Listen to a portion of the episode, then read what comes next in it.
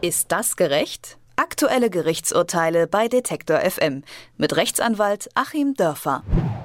Wer ungewollt kinderlos bleibt, muss oft viel durchstehen. Soll man eine künstliche Befruchtung wagen, vielleicht adoptieren oder das Kapitel Kinderwunsch ganz schließen? Wer sich für die künstliche Befruchtung entscheidet, steht direkt vor einem riesigen Kostenberg. Eine einzelne Behandlung kostet etwa zwischen 1000 bis 5000 Euro, je nach Verfahren. Und oft kommen dann noch Kosten für Medikamente hinzu und oft bleibt es eben auch nicht nur bei einem Versuch. Und so kann der Kinderwunsch schnell mal in die Zehntausende Euro gehen. Gut also, dass Krankenkassen und auch der Staat den Kinderwunsch bezuschussen.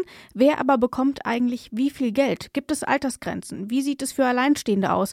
Welche Unterschiede gibt es zwischen privat und gesetzlich Versicherten? All das sind Fragen, die bei der Förderung berücksichtigt werden müssen. Und deswegen besprechen wir das einfach mal mit jemandem, der da wahrscheinlich ein bisschen besser durchblickt, nämlich Achim Dörfer. Grüße nach Göttingen. Grüße nach Leipzig. Achim, im Vorfeld unseres Gesprächs habe ich mich an die Recherche gemacht und ich muss sagen, ich habe das Gefühl, ich weiß jetzt viel weniger als vorher. Man öffnet drei Seiten und auf diesen drei Seiten findet man drei unterschiedliche Antworten, wer denn jetzt eigentlich welche Förderung bekommt. Deswegen würde ich erstmal aufteilen, welche Arten der Förderung gibt es denn? Also wer bezuschusst denn überhaupt eine künstliche Befruchtung? Ja, es gibt äh, also grundsätzlich die drei Ebenen, von denen Geld fließen kann. Das ist einmal der Bund, das sind die Länder und das sind dann die Krankenversicherungen. Und dann fächert sich das sogar noch weiter auf. Ich habe auch in der Vorbereitung auf die Sendung mir das mal angeschaut. Ähm, sogar die Zahl der Versuche, die da bezahlt werden, differiert dann zwischen ähm, üblicherweise so drei bei den Krankenversicherungen und dann auch mal vier oder fünf bei der direkten staatlichen Förderung. Und äh, dann ist es so, bei denjenigen, die privat krankenversichert sind, zahlt es dann die private Krankenkasse. Und bei denjenigen, die dann Beihilfe berechtigt sind, äh, das heißt äh, Beamte, die meinetwegen zur Hälfte dann in die private Krankenversicherung einzahlen und zur anderen Hälfte zahlt dann auch da der Staat direkt über die sogenannte Beihilfe. Da ähm, muss, muss noch zusätzlich ein Antrag bei der Beihilfe gestellt werden und da zahlt es dann die Beihilfe. Also insgesamt eine ganz unübersichtliche Situation, schon mal auf der finanziellen Seite. Und so dieses ähm, Irritationsgefühl, das du hattest, äh, das muss man ja auch mal menschlich bedenken, wie es denn dann ähm, Menschen geht, die gerne ein Kind hätten und das nicht so bekommen können, wie sie das wollen, äh, was dann da für eine Verunsicherung, Irritation noch zusätzlich mit dem zusätzlichen emotionalen Druck dann auch herrschen muss. Und die Irritation geht ja auch weiter. Also es betrifft ja nicht nur, wer fördert überhaupt, sondern wer fördert auch noch wen. Nun will ich erstmal bei der staatlichen Förderung bleiben. Die ist aufgeteilt auf Bund und Land. Das hast du eben schon angedeutet. Wer bekommt denn dort Geld? Bislang war es so, dass man Geld bekommt unter in einer Reihe von Voraussetzungen, wo wir das Wichtigste das Alter ist, die Altersgrenze, selbst die ist aber noch unterschiedlich bei den unterschiedlichen Förderungsgebern, sagen wir mal so 40, irgendwo zwischen 40 und 50, so, das ist die Altersgrenze ähm, mag aber dann medizinisch noch irgendwie begründbar sein, aber vielleicht auch zunehmend nicht mehr. Dann ist die zweite Sache die, das müssen wir hier auch ganz klar sehen, was wird denn hier überhaupt bezuschusst oder darf überhaupt bezahlt werden? Die sogenannte homologe Insemination. Das heißt, dass dann tatsächlich die Eizelle und äh, die Spermien von den beiden antragstellenden Eltern, die eben gemeinsam dieses Kind dann auch im Sinne der sozialen Elternschaft großziehen wollen, stammen muss. Also die biologische und die soziale Elternschaft müssen zusammenfallen.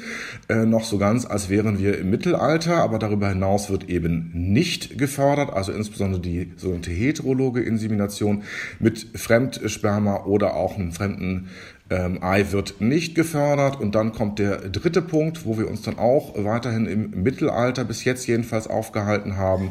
Das ist so, dass die Eltern verheiratet sein müssen. Das ist natürlich fern der äh, Realität, wo wir inzwischen äh, dann auch Kinder die auf natürlichem Wege geboren werden, zu 50 Prozent und mehr je nach Bundesland äh, haben, wo die Eltern nicht miteinander verheiratet sind.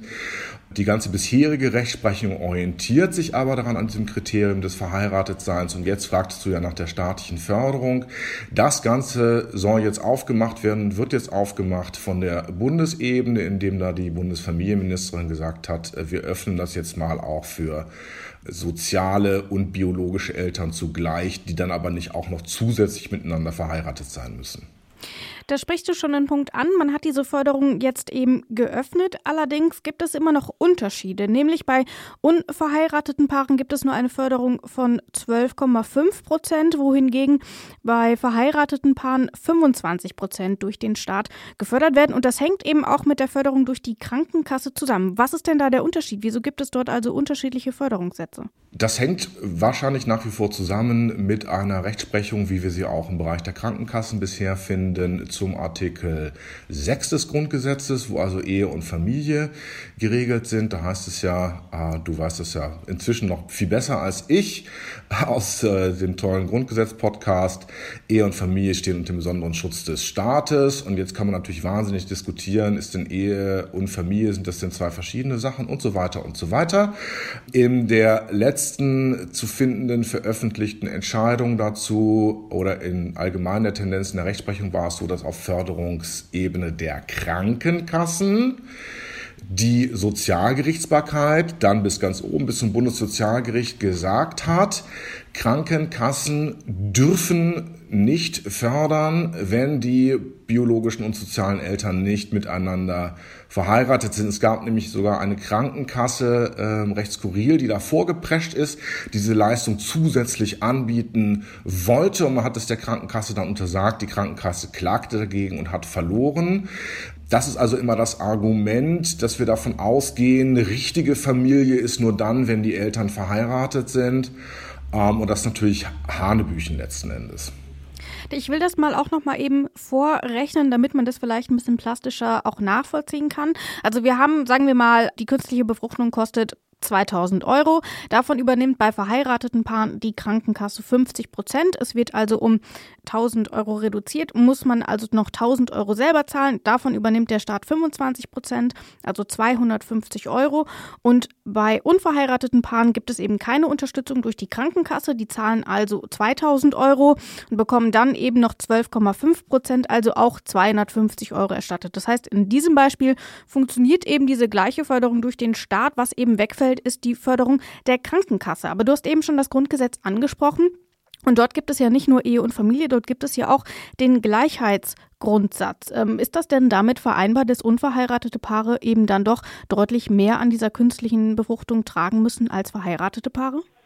Nach Auffassung zuletzt des Bundessozialgerichts schon. Man kann da aber durchaus und sollte meines Erachtens sogar anderes vertreten.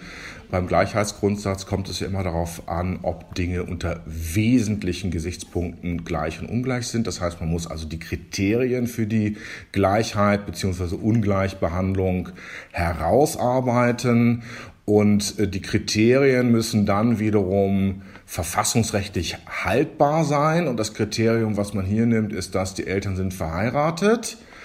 So, jetzt reden wir aber, oder jetzt haben wir ja auch eine Vorstellung, auch verfassungsrechtlich eine Vorstellung von ungeborenem Leben. Äh, auch im Strafgesetzbuch wird das ja vorausgesetzt, dass äh, das durchaus etwas sein kann, was durch die Rechtsordnung geregelt wird. Und dann möchte ich mal fragen, wenn wir auf Gleichheit und Ungleichheit abstellen, soll es denn dann äh, auf einen Besuch beim Standesamt ankommen oder wollen wir nicht lieber auf die Kinder abstellen, die da am Ende rauskommen? Und äh, ich finde es irgendwie menschlicher, auf Kinder abzustellen, äh, statt auf Besuche beim Standesamt. Und für mich wäre das Gleichheitskriterium das, ähm, wollen wir sozusagen die Kinder, die hier potenziell geplant sind, die auf dem Wege sind, die äh, ja geboren werden sollen und was durch die finanzielle Förderung ermöglicht werden soll. Wollen wir denn da bei den Kindern danach differenzieren, ob die Eltern verheiratet sind oder nicht? Und ja, da fällt man dann wieder in so ganz altertümliche Vorstellungen zurück. Ähm, ich kann mich noch in meiner Schulzeit erinnern, da war das dann in bürgerlichen Kreisen schon irgendwie so leicht anrüchig, wenn Kinder aus Scheidungsehen stammten oder noch schlimmer, die Eltern nicht miteinander verheiratet waren. Aber das kann eben heutzutage und die Grundrechte entwickeln sich ja weiter im Rahmen der, dessen, wie man sie auslegt. Meines Erachtens kann das heutzutage kein Kriterium mehr sein und ähm, wir haben eben zu Recht auch gerade in den letzten Jahren mit der Gleichstellung auch der ähm, homosexuellen Ehe zur heterosexuellen Ehe ganz klare Schritte gemacht, den Familienbegriff des äh, Artikel 6 zu erweitern. Und ähm, da kann ich also auch ähm, zwischen der richtigen und sinnvollen Gleichstellung äh, innerhalb der Ehe, ganz unabhängig davon, ob das jetzt gleichgeschlechtlich ist oder nicht, äh, überhaupt gar nicht sehen, wieso da noch zu rechtfertigen sein sollte, dass bei Kindern es einen Unterschied machen soll, ob die Eltern verheiratet sind oder nicht.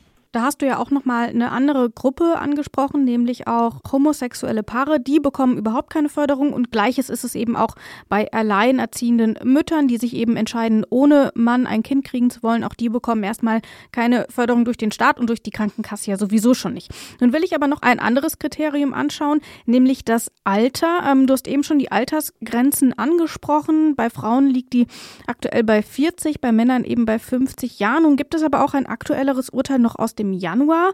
Ähm, und da wird eben gesagt, dass Alter allein kein Ausschlusskriterium sein kann. Kannst du das vielleicht mal einordnen, wie es dann eben aussieht? Gibt es dort dann noch Förderung? An wen muss man sich da wenden? Also völlig richtig, dass die starre Altersgrenze kann überhaupt kein Ausschlusskriterium sein, weil es ja darum geht, ähm, ob hier erstens ein Kinderwunsch vorliegt und ob zweitens dieser Kinderwunsch medizinisch noch herbeigeführt werden kann. Ähm, man muss dann meines Erachtens eben fachlich darauf abstellen, ob diese Behandlung zu rechtfertigen ist. Und da kann ja das Alter, ähm, wie man weiß, nur ein Kriterium sein. Es kann ja durchaus das äh, biologische Alter abweichen von dem kalendarischen Alter. Und ähm, wir haben eine so ausgefeilte und feinziselierte Medizin mit den ganzen Untersuchungsmethoden, so nervig und schmerzhaft sie dann eben auch sein mögen. Äh, aber wer sich dem schon unterwirft, der hat dann meines Erachtens auch ein Recht darauf, nach diesen Ergebnissen eingestuft zu werden und nicht nach starren Altersgrenzen eingestuft zu werden. Das ist also auf jeden Fall ein Punkt. Ich möchte aber noch auf einen anderen, auf den letzten Unterschied eingehen, nämlich auf gesetzlich und Privatkrankenversicherte. Also den gesetzlichen Anspruch bei Krankenkassen, den haben wir eben besprochen, der liegt bei 50 Prozent. Gibt es solche Regelungen auch für Privatversicherte oder gilt da wie so häufig auch, dass dort nochmal besondere Regeln gelten? Also bei den Privatversicherten ist es schon so, dass sie sich äh, an den gesetzlichen Kassen orientieren. Ich hatte das äh, selber mal, weil ich es anwaltlich zu begleiten hatte. Die können natürlich in Einzelbereichen abweichen. Da gilt dann mehr die Vertragsfreiheit auch und äh, die Möglichkeit auch der Kassen, sich voneinander zu differenzieren.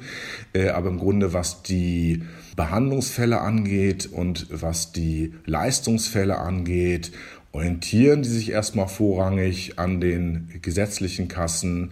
Äh, Im Einzelfall geht dann tatsächlich die Diskussion darum, so habe ich es eben selber auch erlebt, äh, wie viele Versuche da bezahlt werden, wo dann richtigerweise auch Stellungnahmen der behandelnden Ärztinnen und Ärzte eingefordert werden. Äh, denn darauf kommt es ja an, ob äh, das sozusagen sinnvoll ist, diese Verhand äh, Behandlung fortzusetzen oder nicht. Also es sind etwas fließendere Grenzen, aber das Prinzip ist ähnlich.